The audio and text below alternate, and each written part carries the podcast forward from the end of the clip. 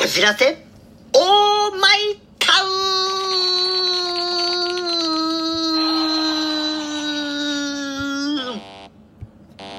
はい、始まりました。フォルツァこじらせオーマイタウン。今回のパーソナリティの籔本直之です。皆様よろしくお願いいたします。さて、皆様、最近ですね、えーゲリラ豪雨というか、突然の雨に降られること多くなって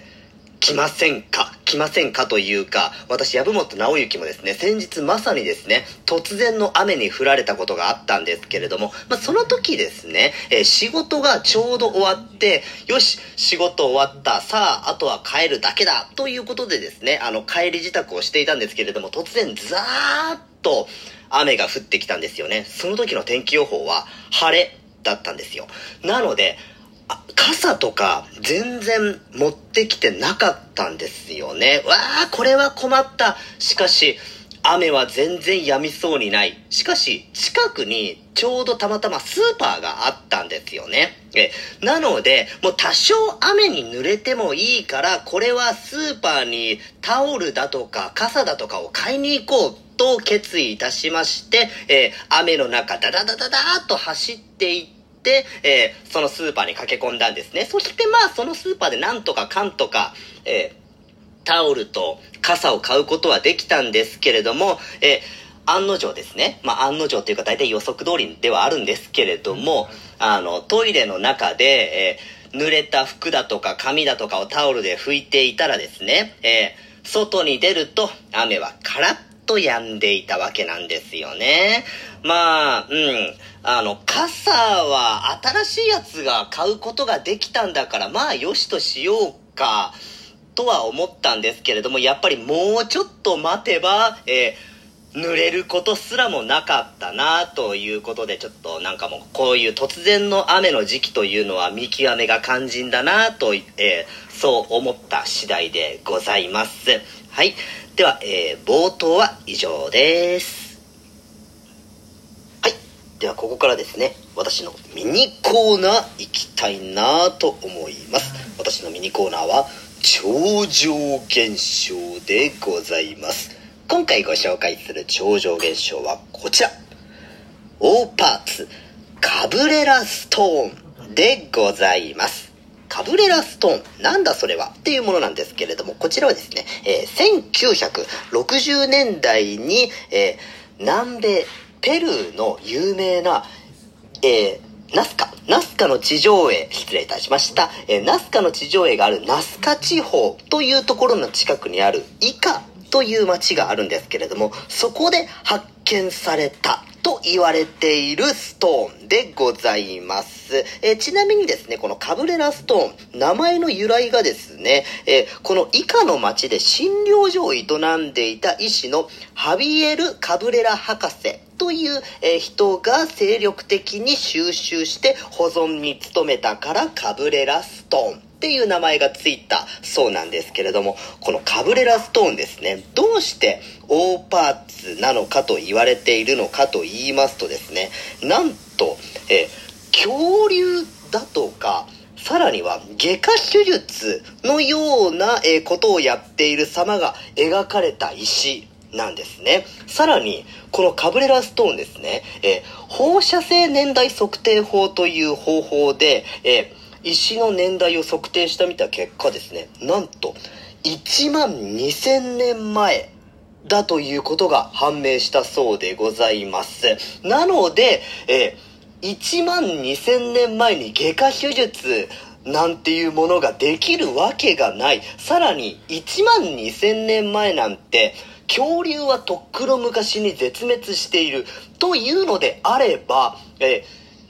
恐竜は生き残っていたということになり、さらに、このカブレラストーンですね、あの、まるで人類と恐竜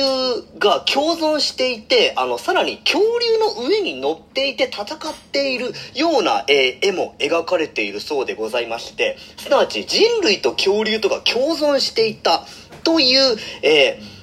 まあ、そんな証拠になるって言われたそうなんですよね。はい。さあ皆様、このカブレラストーン、存在信じますでしょうか？えー、私はですね、眉唾だなーって思うわけなんですよね。正直このカブレラストーンに限ったことじゃないんですけれども、大パーツってほぼ全てが、えー、勘違いだとか、えー、ただの嘘800捏造っていうパターンも多かったりするわけなんですけれども、このカブレラストーンもですね、えー、非常に残念なことにですね、私が制作しましたっていう制作者の人がですね、名乗り出たそうなんですよね。えー、このカブレラストーンに描かれている絵なんですけれども正直昔の時代に描かれたにしては随分と,、えー、っと現代的というかポップな感じの絵なんですね確かに古っぽくはあるんですけれどもねあのあんまりなんか絵心がない人が描いたのかなっていう感じの絵なんですよねさらに、えー先ほど私1万2000年前のものだということが分かったとは言ったんですけれども、この1万2000年前のものですね、あの、分かったのはあくまでも石がいつ、えー、生まれたのかっていうのが分かったというだけなんですね。要するに石自体は1万2000年前のものだとしても、その石に描かれた絵がいつ描かれたのかっていうのは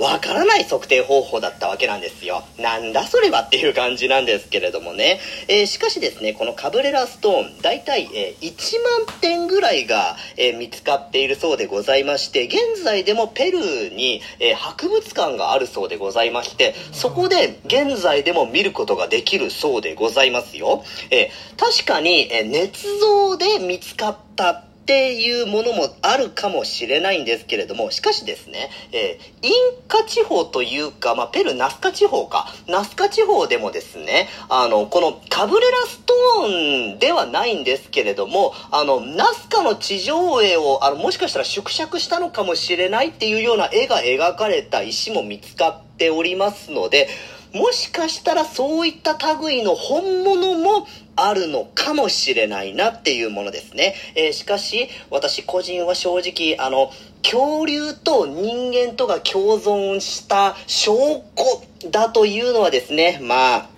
うん、無理があるんじゃないのかなと思いました。はい。えー、ではですね、今回の私、籔本直之のミニコーナーは、オーパーツ、カブレラストーンをご紹介いたしました。ありがとうございました。は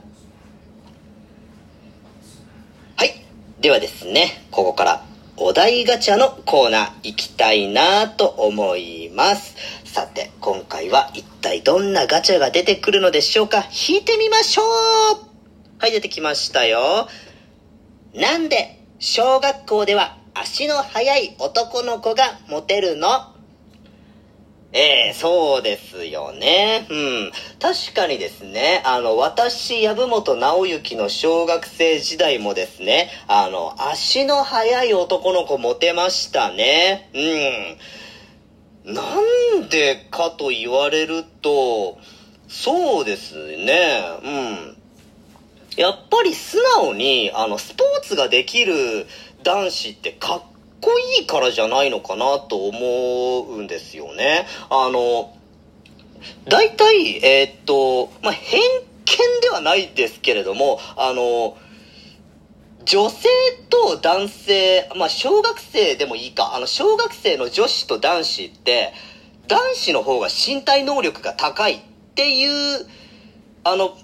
なんかデータがあるそうなんですよね。あの、基本的に成人になってもなんか男性の方がどうしてもなんか身体能力は高いそうなんですけれども、まあこれもおそらくは個体差だとか地域差だとかもあったりはするんでしょうけれども、あの、なので自分たちよりも、えー、速い、えー、強いものに憧れるっていうのがあるから、えー、小学校、足の速い男の子がモテるんじゃないのかなっていう気がいたしますね。あの、足が速くなくても他に何か優れたものがあったらもしかしたらモテるのかもしれないですね。あの、今ちょっと思い出したんですけれども、あの、将棋で、あの、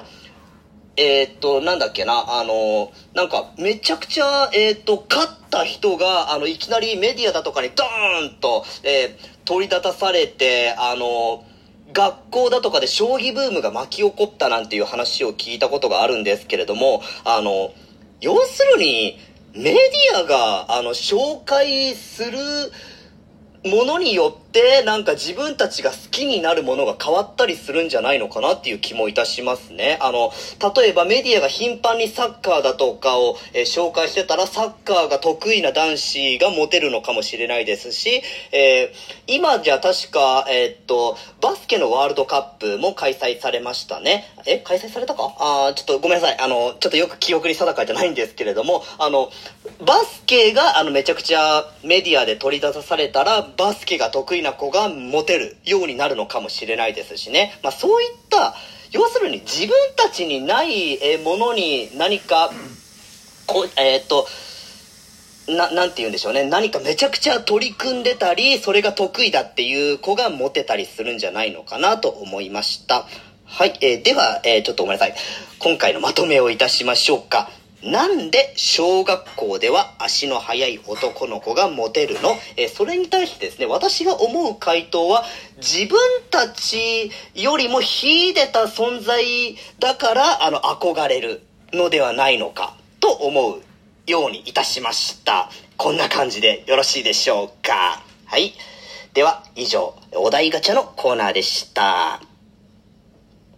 はい、もうエンディングのお時間でございます。今回私のミニコーナーは、大パーツ、カブレラストーンをご紹介いたしました。そしてもう一つ、お題ガチャが、なんで小学校では足の速い男の子がモテるの？それに対して私の回答は、自分たちが持っていない才能があるから、えー憧れるのではないのか、と思った次第でございました。では、今回は以上です。ありがとうございました。